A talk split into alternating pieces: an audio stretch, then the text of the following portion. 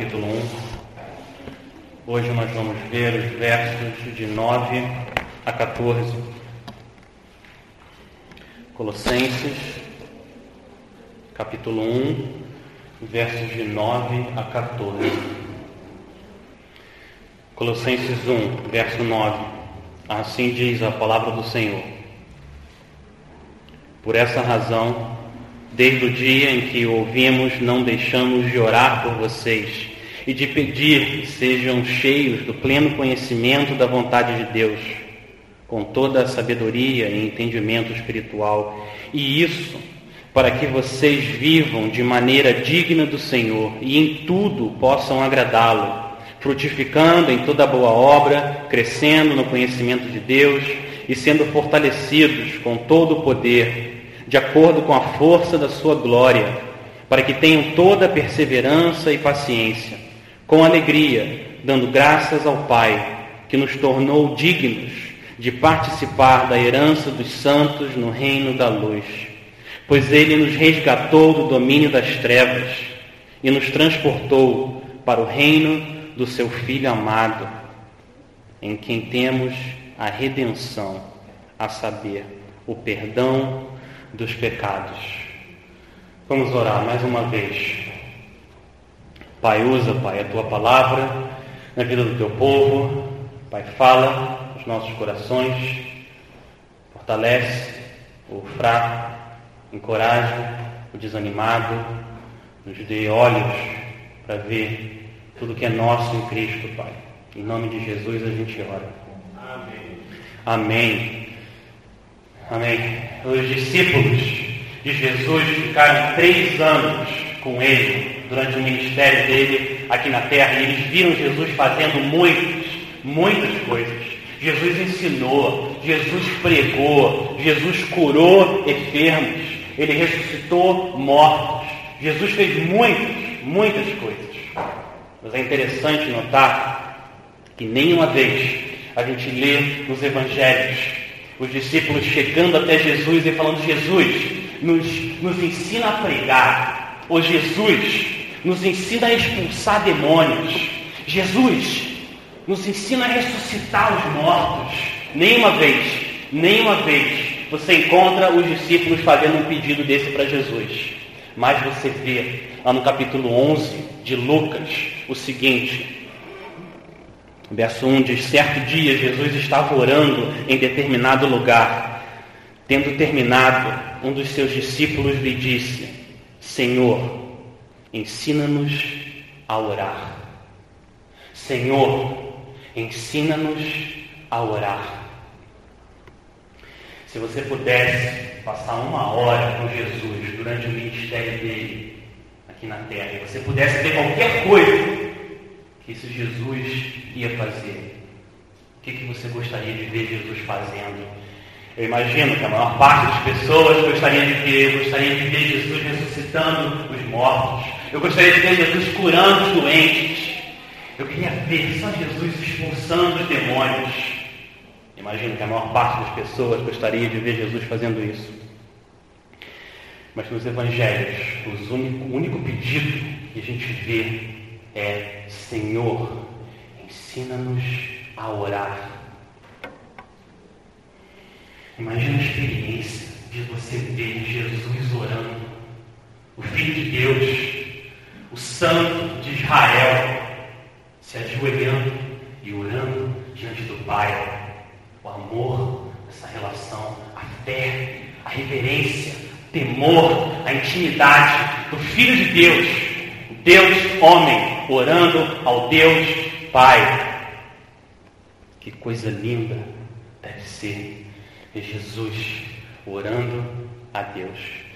Meus irmãos, o texto que a gente acabou de ler é um texto em que Jesus nos ensina a orar. É mais uma das passagens da Bíblia que o Senhor Jesus está ensinando o seu povo como orar. Jesus está usando o apóstolo Paulo para nos ensinar que coisas que agradam a Deus, que coisas que Deus se agrada em ouvir em nossas orações. Eu quero pedir então para você, como sempre, Que você ouça a palavra do Senhor numa atitude de oração e transforme as coisas que você está ouvindo em orações por você, pela igreja, por nós. E que o Senhor use a sua palavra. Na semana passada, nós vimos do verso 3 ao verso 8, e era uma oração de gratidão. Paulo estava agradecendo ao Senhor pelas coisas que ele estava fazendo no povo de Deus. Agora, Paulo continua numa atitude de oração, mas agora ele vai da gratidão para a petição. Agora, Paulo está pedindo que Deus trabalhe na vida desse povo. Olha o verso 9. Olha o verso 9 fala: Por essa razão, desde o dia em que ouvimos, não deixamos de orar por vocês de pedir então a gratidão de Paulo por esses irmãos impulsiona ele a orar mais ainda por esses irmãos. Ele fala no verso 9, por essa razão. Que razão? Por essa razão. Qual que é essa razão? A razão que a gente viu semana passada, no parágrafo anterior. A razão da fé que esses irmãos têm em Cristo. No verso 4 e 5. Pelo amor que eles têm por todos os santos por essa razão, a fé, o amor, o amor que vem do Espírito de Deus. O verso 8. Por essa razão. Então ele agradece a Deus e agora ele intercede por eles a Deus. Então nós vamos abordar a oração de Paulo tentando responder três perguntas: o que, para que e como. Vamos tentar responder essas perguntas. Primeiro, Paulo ora por o quê? Qual é o pedido de Paulo nessa oração? E segundo, para que, que ele ora por esse pedido? Qual que é o propósito dessa oração? E por último, como que esse propósito acontece na vida do crente? Então, o processo. Então, a gente vai ver o pedido, o propósito e o processo. E a gente vai terminar falando o que, que torna essa oração possível. Por que, que você ora com fé, sabendo que Deus usa as orações para fazer a obra dele. Então a gente começa do pedido. O pedido. A pergunta que a gente quer responder aqui é a seguinte: pelo que, que Paulo está orando? Qual que é o conteúdo da oração de Paulo? Vamos ler o verso 9 de novo. Por essa razão, desde o dia em que o ouvimos, não deixamos de orar por vocês e de pedir, pedir o quê? Que sejam cheios do pleno conhecimento da vontade de Deus com toda sabedoria, entendimento espiritual. Paulo podia pedir por milhões de coisas, e seriam coisas boas. Tem milhões de opções aqui. Mas de tudo que ele podia pedir, o que ele escolhe? Ele escolhe, ele pede para o povo de Deus ser cheio do pleno conhecimento da vontade de Deus. Essa é a versão de Paulo da oração de Cristo, como ele nos ensinou. Senhor, seja feita a tua vontade, assim na terra como nos céus. Então Paulo está orando, Pai, Pai, enche eles, enche eles do conhecimento da tua vontade, da sabedoria, da entendimento espiritual para o teu povo, porque nós fomos criados para fazer a vontade do Deus soberano. Para isso que você existe, para fazer a vontade de Deus. Se não fosse o nosso pecado, a gente sempre faria isso, a gente viveria simplesmente para fazer a vontade de Deus. Mas nessa vida, nessa vida, a gente precisa orar para crescer o conhecimento da vontade de Deus. Paulo usa três palavras, ele fala do conhecimento, da sabedoria e do entendimento, para descrever essa pessoa cheia do Espírito Santo, essa pessoa cheia de sabedoria que vem do alto, essa pessoa cheia do Espírito e da palavra de Deus. Meus irmãos, meus irmãos, tem muita coisa difícil nessa vida, muita coisa complicada, que a gente não consegue entender. Quantas e quantas vezes a gente não sabe exatamente o que fazer, perguntas que a gente não tem resposta, nosso próprio caminhar com Cristo, às vezes nos empurra para um beco sem saída, que a gente não sabe que fazer. Às vezes, são tantas opções que a gente não sabe exatamente que caminho seguir, para onde ir. Mas em meio a todas essas complicações, existe um aspecto simples no caminhar com Cristo. Simples. Existe um lado simples e belo na vida cristã. O que, que você precisa para ser cheio do conhecimento da vontade de Deus? Duas coisas. Você precisa da palavra e você precisa de oração. Você precisa do Espírito e da Bíblia. Bíblia e oração são as duas asas que te levam para o céu. São as duas asas que te levam para mais perto do Senhor. Com uma asa só, você não consegue voar, mas com as duas asas, você voa.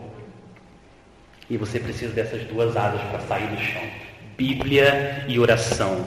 Bíblia sem oração leva a um conhecimento sem amor, um conhecimento que não é espiritual, um conhecimento que não é a vontade de Deus.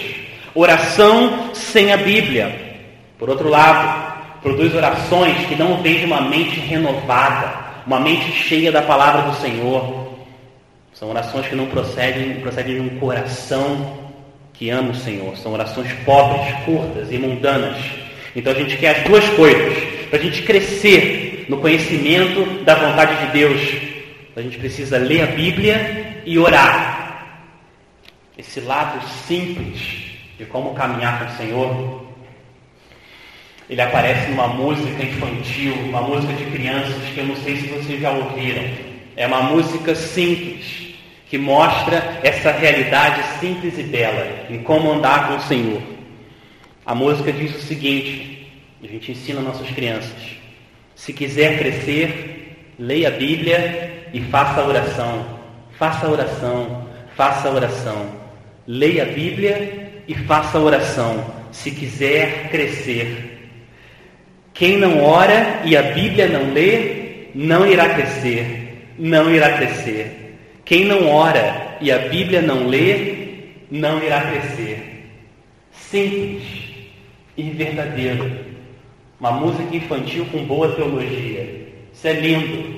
Isso é a vida cristã, simples, verdadeiro e profundo. Deus é soberano, sim. Ele decreta o início e o fim. Mas esse mesmo Deus soberano, ele não só decreta o início e o fim, mas ele decreta o meio pelo qual ele cumpre o fim. E um dos meios que o Senhor determinou é a oração, oração bíblica, é a palavra dele e oração. Se você quiser crescer, leia a Bíblia e faça oração. Leia a Bíblia e faça oração se quiser crescer. Você quer ser um homem de Deus? Você quer ser uma mulher de Deus? Leia a Bíblia e faça oração. O pedido da oração de Paulo por eles, para eles serem, para eles eles serem cheios da vontade de Deus, ele fica mais claro ainda quando a gente considera o propósito. Por que, que Paulo faz esse pedido? Por que, que a gente deve ser cheio do conhecimento de Deus? Qual que é o propósito? Então, primeiro pedido, segundo propósito. Vamos ler o verso 10. Olha o verso 10.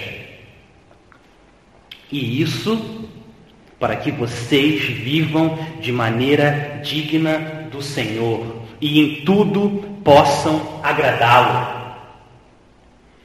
Devemos nos encher do conhecimento da vontade de Deus, entendimento e sabedoria espiritual para que a gente possa viver de uma maneira digna do Senhor, uma maneira que traga honra e glória ao nome de Deus.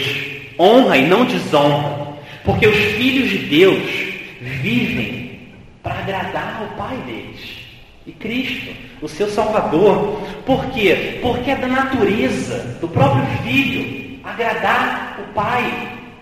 É assim que os filhos são feitos, isso é natural. É isso que eles querem fazer nos melhores momentos da vida deles, assim que são os nossos filhos. Eles fazem coisas simplesmente para agradar o pai, para agradar a mãe. Você percebe isso várias vezes nos olhos deles, e no sorriso deles, e no tom de voz deles, quando eles fazem coisas para agradar a gente. Por exemplo, se você lembra quando seus filhos eram pequenos, ou até você, quando era pequeno, você talvez lembre de, de fazer isso. Minha filha de vez em quando faz isso. Ela vai, pega uma folha, vai na gaveta, puxa uma folha, vai lá, senta na escrivaninha, pega uma caneta, dobra o papel e ela desenha assim na frente da nossa família, faz um desenho da nossa família família, abre, dentro da folha ela escreve Papai, eu te amo. E ela vem, pega aquele cartão que ela fez e ela entrega. Pai, é para você. Por que, que ela faz isso? Por que, que minha filha faz isso? Não é, não é porque ela está pensando, eu tenho que fazer alguma coisa para agradar o meu pai. Porque se eu não agradar o meu pai, ela vai ele vai me expulsar de casa. E eu não vou ser, eu não vou ser mais a filha dele. E eu não sei se ele vai me amar. Eu não sei, eu preciso fazer alguma coisa para agradar esse homem. Não é por causa disso. Eu garanto para você que isso nem passou pela mente dela. Não passou pela mente dela. Ela não faz isso para conquistar o meu amor. Os filhos agradam os pais, não para serem amados, mas porque eles já são amados. Isso faz toda, toda a diferença. Toda a diferença no mundo. Você transfere isso para o seu relacionamento com Deus e você tem a diferença entre a fé verdadeira e a fé falsa. Essa é a diferença. A fé verdadeira e a fé falsa. Você não luta contra o pecado e busca santidade para você conquistar o amor de Deus. Se eu fizer isso, se eu fizer isso, talvez Deus me ame. Não é assim que funciona. A sua dívida, por causa do pecado, coloca você numa situação que não tem nada, nada que você possa fazer para conquistar o amor de Deus. Não é assim. Eu vivo para agradar a Deus, porque Ele já me amou. É assim que funciona. Essa é a ordem. É assim que a gente se relaciona com Deus. Ele já mandou o Filho dele, amado, para derramar o sangue no meu lugar. Ele já pagou pelos meus pecados através de Cristo. E por causa do que ele já fez, porque ele já me amou, aí eu vivo para agradar Ele e para trazer honra para o nome dele Fazer coisas, preste atenção, meus amigos, preste atenção. Fazer coisas para que Deus me ame é legalismo. Fazer coisas porque Deus já me ama é cristianismo. Você tem que entender isso. Essa é a diferença entre o relacionamento verdadeiro com Deus e o relacionamento falso. Eu vivo para agradar a Deus porque Ele já me amou. E eu preciso reforçar isso. Porque eu sei, tem gente aqui que foi criada numa casa onde era impossível agradar o pai e a mãe. Você cresceu e a única coisa que você ouviu, a maior parte do tempo pelo menos, foi crítica. Nunca nada estava bom. Tudo que você fazia não estava bom. Nunca era suficiente. Então muita gente nesse mundo cresce com esse sentimento de que você sempre tem que fazer alguma coisa para conquistar o amor do pai e da mãe. Deus é diferente. Não é assim que gente se relaciona com Deus verdadeiro, nosso Pai. Ele não é um tirano mal-humorado, que nunca, nunca, nada está bom. Não importa o que você faça, nunca, nada está bom. Esse não é Deus da Bíblia, o Pai do Senhor Jesus Cristo. Não, não. Se esse fosse o caso, não ia ter uma oração na Bíblia para a gente orar, para que em tudo a gente pudesse agradá-lo. Então Deus é diferente. Deixa eu voltar rapidamente. Como eu comecei, com a ilustração que eu comecei da minha filha fazendo um desenho para a gente. Quando a minha filha traz aquele cartão, o desenho da nossa família, escrito dentro, papai, eu te amo. Quando eu recebo aquele cartão, não pego o cartão e eu fico olhando perna aqui está desproporcional, aqui tem a perna maior que a outra. E o nariz que ela colocou do irmãozinho dela não é exatamente certinho. Não começou a criticar aquele desenho, não. Ela me traz aquele cartão e para mim é a coisa mais linda do mundo. Deu o melhor para ela, ela fez um cartão, um desenho para o pai dela, e aquilo está ótimo. Porque eu olho ela, como a minha filha, que eu já amo, independe, independe do tipo de cartão que ela faz para mim. Deus é um Pai amoroso. Se você está em Cristo, se você vive em arrependimento e fé, Deus olha para o que você faz através de Cristo, da obra que Ele fez, E com isso, Ele se agrada. E nós oramos por mais e mais conhecimento da vontade de Deus, para a gente viver uma vida digna, então, do Senhor. De forma que a gente possa agradá-lo em tudo. Muito bem, meus irmãos. Agora, a última parte da oração. Nós vemos de forma concreta como que um discípulo de Cristo vive de maneira digna? Como exatamente a gente vive de uma maneira digna do Senhor? O que é uma vida que agrada a Deus? Então a gente viu primeiro o pedido da oração, o propósito, agora a gente vai ver o processo. Como que é essa vida que agrada ao Senhor? Vamos ler, vamos continuar lendo o verso 10. Frutificando em toda boa obra, crescendo no conhecimento de Deus e sendo fortalecidos com todo o poder de acordo com a força da sua glória, para que tenham toda a perseverança e paciência, com alegria, dando graças ao Pai que nos tornou dignos de participar da herança dos santos no reino da luz. Eu estou usando a palavra processo aqui para mostrar que essa oração não é algo que você faz uma vez, você atingiu o alvo e acabou. Acabou, cheguei lá, agora eu faço a vontade de Deus. Não. Desse lado do céu a gente nunca alcança, mas a gente sempre avança. A gente acabou de cantar sobre isso, a gente avança. Por isso que Paulo disse em Filipenses 3, olha o que Paulo disse. Ele diz no verso 13, irmãos, não penso que eu mesmo já o tenha alcançado, mas uma coisa faço, esquecendo-me das coisas que ficam para trás e avançando para as que estão adiante, prossigo para o alvo, a fim de ganhar o prêmio do chamado celestial de Deus em Cristo Jesus. Esse é o Espírito, esse é o Espírito, prosseguir para o alvo, progredir pela graça de Deus no relacionamento com Cristo. Como que esse progresso acontece? Como que a gente vive vidas que agradam a Deus? Paulo fala sobre três aspectos dessa vida que agrada a Deus. Primeiro, primeiro, boas obras e conhecimento. Boas obras e conhecimento. Olha o que o verso 10 fala. Olha o verso 10 frutificando em toda boa obra, crescendo no conhecimento de Deus. Isso é muito importante. Boas obras e conhecimento são coisas diferentes. Mas na Bíblia, elas sempre andam de mãos dadas. Sempre. São amigos inseparáveis. Não são iguais, mas eles estão sempre juntos. Sempre. Onde você vê um, você também vê o outro.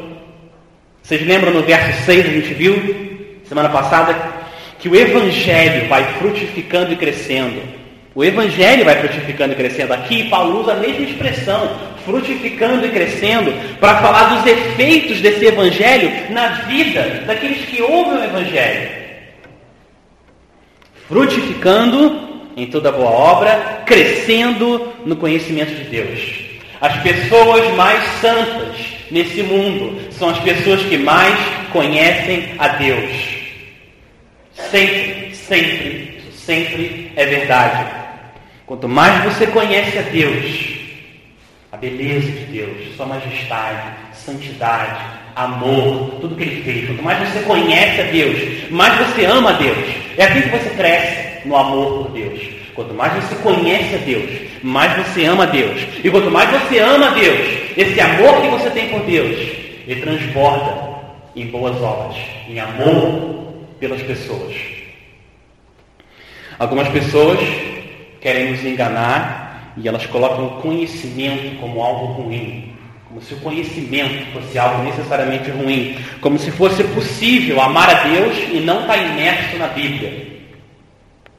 Outros querem fazer o contrário, querem adquirir conhecimento, mas desassociam esse conhecimento do relacionamento pessoal com o Senhor. A Bíblia não vai em nenhuma dessas duas direções. Não, não. Nas Escrituras, o conhecimento de Deus, ele vem através das próprias Escrituras, em atitude de oração e adoração. E esse conhecimento se transforma em amor e leva você a boas obras.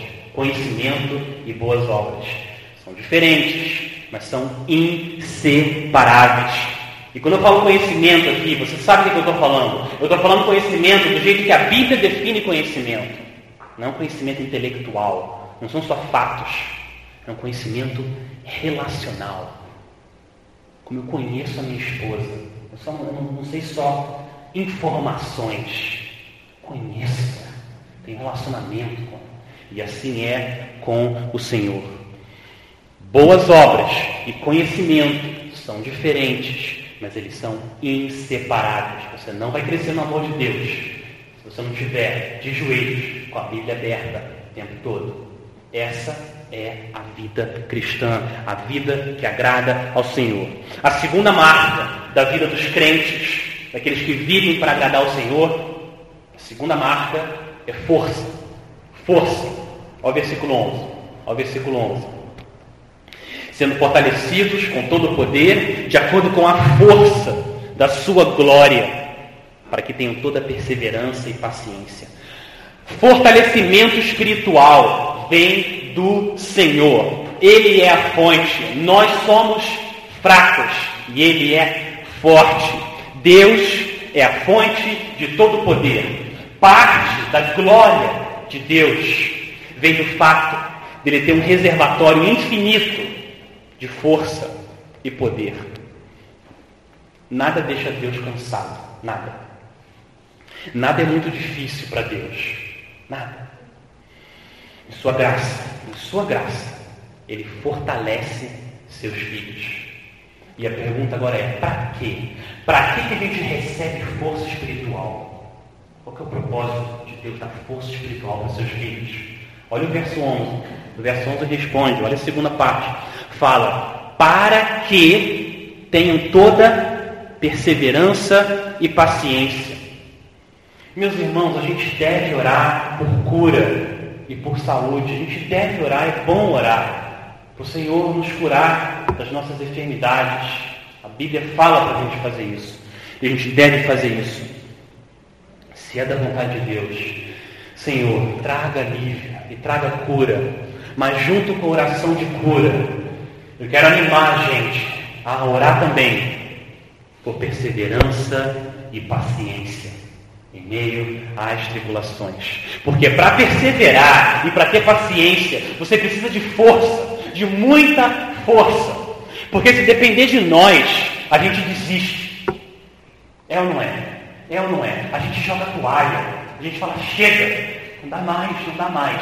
Se depender de nós, na sua força de vontade, você joga a toalha. Acabou, a gente desiste. Mas no Senhor, no Senhor, a gente não perde a paciência. A gente não perde a perseverança.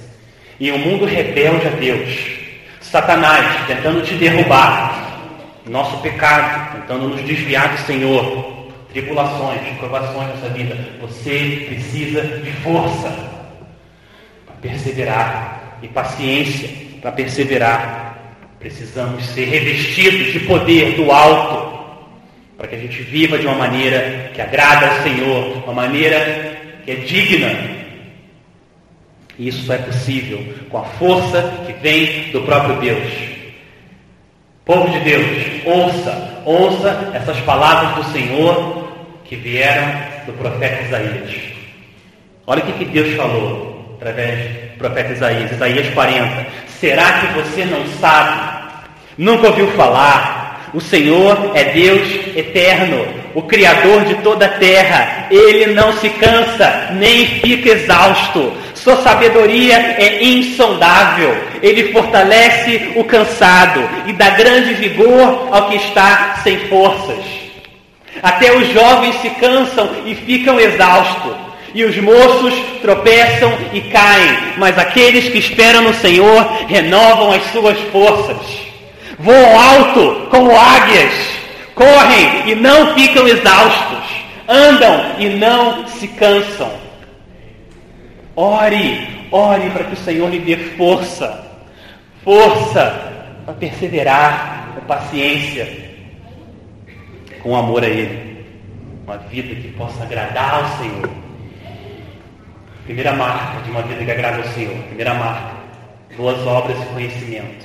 Segunda marca, força, força que persevera. Terceira e última marca do crente, daquele que vive para agradar ao Senhor, é alegria. Alegria. No final do verso 11 fala: com alegria, dando graças ao Pai que nos tornou dignos de participar da herança dos santos no reino da luz. O poder e a força de Deus são tão grandes, tão grandes, que Ele não só dá perseverança e paciência, como junto Ele ainda dá alegria.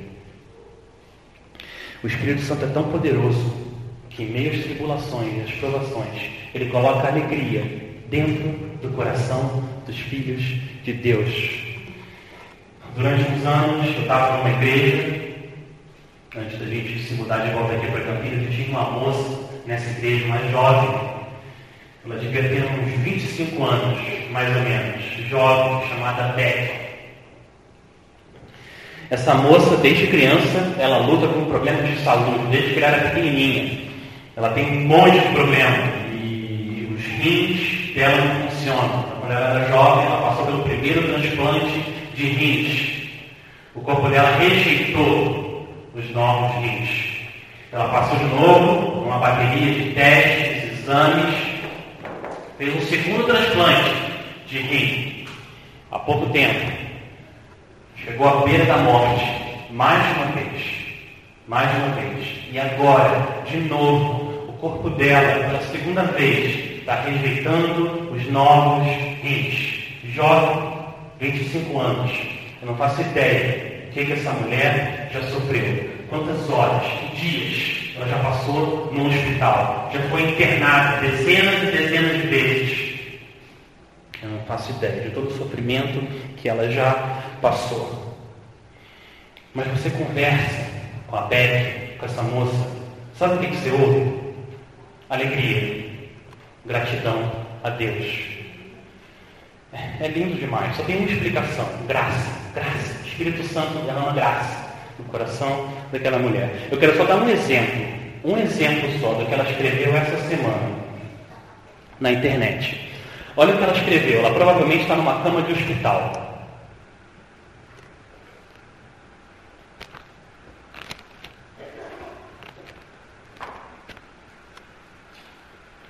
Ela diz o seguinte: Parte da bênção de ter que fingir que eu tenho que ficar parada é, e não poder fazer muitas coisas é que eu tenho tempo para pensar. Olha isso, ela está falando que ela, ela, tem que fingir estar tá parada. É brincadeira dela, ela não tem que fingir. É porque ela tem que ficar parada, porque ela está numa cama de hospital. Ela está grata. Ela está grata porque agora ela tem tempo para parar para pensar. Em um mundo onde tudo parece tão difícil e desencorajador, existem tantas coisas para sermos gratos e encorajados. Eu desejo e oro que cada um de vocês possa ser encorajado por quão grandioso o Senhor é e pela sua abundante graça e amor e misericórdia. Essa jovem, numa cama de hospital, persevera com paciência e alegria ela está agradecida porque ela não pode se mexer e agora ela tem tempo para pensar. Pensar quão grande Deus é. Desculpa.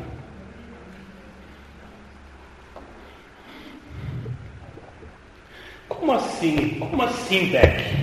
Você não entende o que você está passando? Como é que você pode estar agradecida a Deus diante de tudo isso? Sabe por que ela está agradecida? Sabe por que ela agradece a Deus? Porque ela entendeu o que Deus fez por ela. Olha o verso 12. Olha o que, que o verso 12 fala. Dando graças ao Pai que nos tornou dignos de participar da herança dos santos no reino da luz. Deus, em sua misericórdia, tornou ela digna de participar da herança dos santos no reino da luz. Digna de herdar o que os cristãos vão herdar, a vida eterna com Cristo e a vida com Cristo é suficiente para gerar perseverança e paciência e alegria no coração dela. E agora, nos dois últimos versos dessa oração, Paulo detalha o que, que o Pai fez através do Filho na vida daqueles que foram salvos. A pergunta agora é o seguinte: como que, como que o Pai nos tornou dignos de participar dessa herança? Qual que é a base e o fundamento de toda oração? Meu irmão, minha irmã, qual é a garantia que você tem de se você orar Colossenses 1, de 9 a 14, Deus vai te ouvir? Qual é a garantia que você tem? Essa é uma boa pergunta. A garantia é o que tem nos versos 13 e 14. Então, primeiro a gente viu pedido, propósito, processo, e como eu amo a letra P, agora a gente vem para perdão. Perdão. Verso 13 pois ele nos resgatou do domínio das trevas e nos transportou para o reino do Filho amado, em quem temos a redenção, a saber, o perdão dos pecados. O direito que a gente ganha de desfrutar a vida com Deus vem do que o Deus, próprio Deus, fez por nós. Quando Deus te salva, Ele te muda de um reino para o outro. É isso que acontece na sua vida quando você é salvo. Porque quando você nasce, você nasce no domínio das trevas. Você vive na escuridão. Você não consegue enxergar a beleza de Deus. Você não consegue enxergar a beleza de Cristo. Você não consegue enxergar a beleza na chuva. Quando você nasce, você é escravizado a um Senhor maligno chamado Satanás, e você vive debaixo da autoridade desse mundo de trevas. Deus então olha para você com misericórdia e ele arranca você dessa escuridão e ele transporta você e ele coloca você no reino da luz, no reino do Filho amado de Deus. Isso que é a salvação. Você é transportado, você vai de um reino para o outro. Mudou o seu rei agora. Quem é o seu novo rei agora? Agora é o rei Jesus. Ele é seu Senhor. É a ele que você segue. Só que para esse resgate acontecer, para essa libertação acontecer, para essa redenção acontecer, uma coisa muito importante também precisa acontecer. O que é necessário? Olha o que o verso 14 fala. É necessário o perdão dos pecados. Porque com o pecado impossível você habitar na presença de Deus. Não é possível habitar com Deus se você ainda carrega a culpa do pecado. De novo, vou usar o profeta Isaías para nos ensinar como que o pecado nos impede de viver com Deus. Olha o que, que Isaías 59 fala. Mas as suas maldades separam vocês do seu Deus. Os seus pecados esconderam de vocês o rosto dele, e por isso ele não os ouvirá, pois as suas mãos estão manchadas de sangue e os seus dedos de culpa. Os seus lábios falam mentiras e a sua língua murmura palavras ímpias. O meu maior problema e o seu maior problema é esse, é o pecado, porque o pecado te impede de viver com Deus. Ele te separa de Deus. E para você ter, para você ter Deus de volta, você precisa dos seus pecados perdoados. E só existe um lugar para você ter os seus pecados perdoados. Onde que é? Aonde que você pode ter os seus pecados perdoados? É só na cruz. Na cruz do próprio Deus. Cristo. Foi naquela cruz que Deus derramou a ira que devia cair em você e em mim por causa dos nossos pecados para você ter as suas mãos limpas de sangue e a sua consciência limpa dos seus pensamentos imundos e a sua boca limpa das palavras terríveis que já saíram dos seus lábios. Você precisa de Cristo e só dele. Ele é suficiente para acabar com todo o seu problema. Ele é o seu resgate. Ele é o seu perdoador. Ele é tudo que você precisa. Ele é suficiente.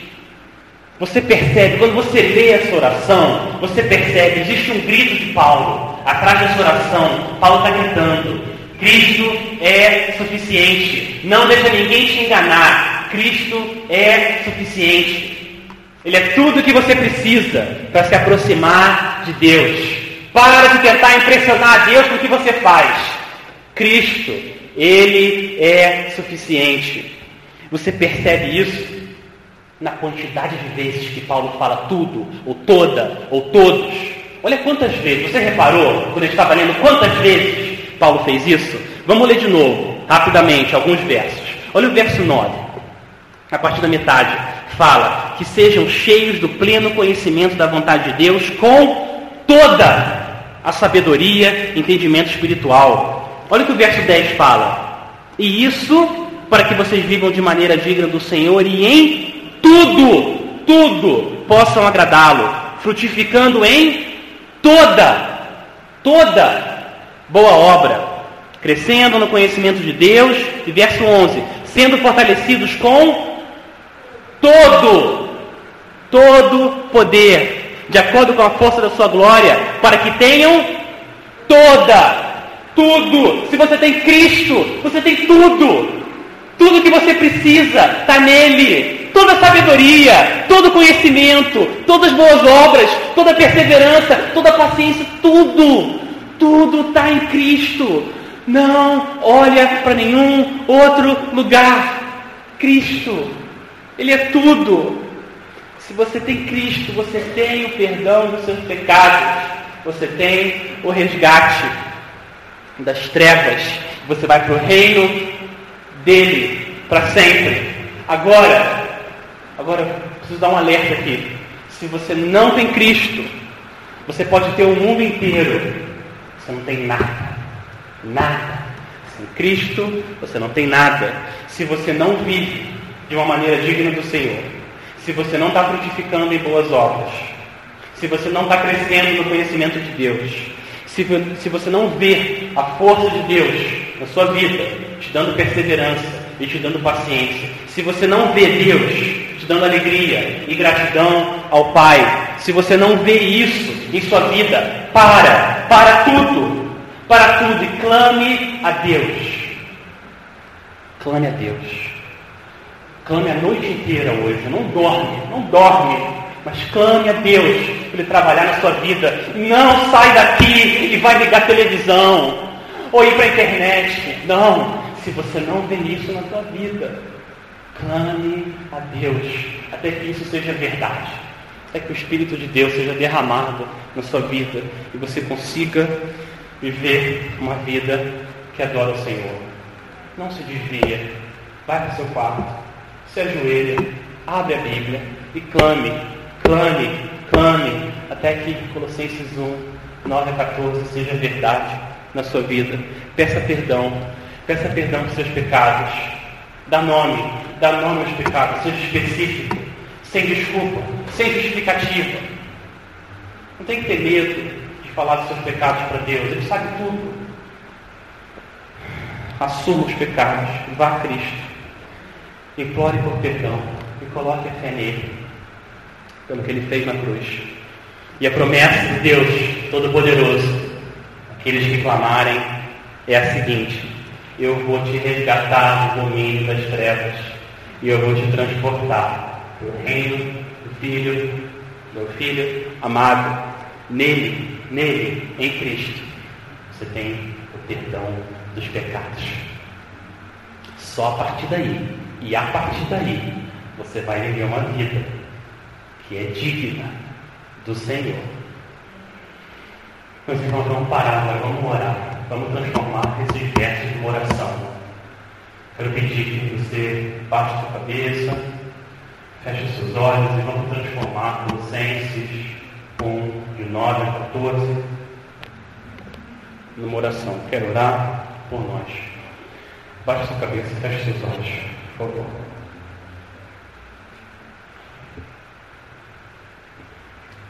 Ó Senhor, a gente pede por causa da tua misericórdia e teu poder, que o Senhor nos encha com o pleno conhecimento da tua vontade. Que o Senhor nos dê sabedoria e entendimento espiritual para que a gente viva de uma maneira que agrade ao Senhor. Pai, Pai, nos faz frutificar em toda boa obra, Pai.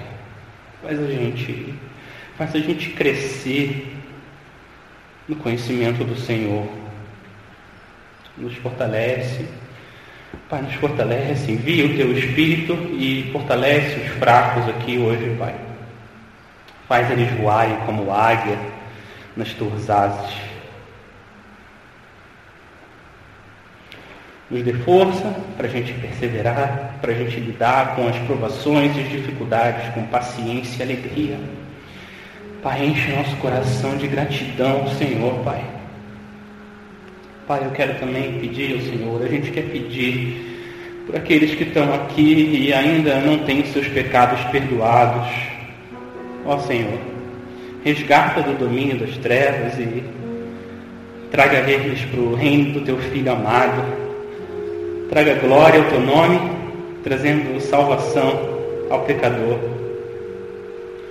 No nome do Senhor Jesus que a gente ora.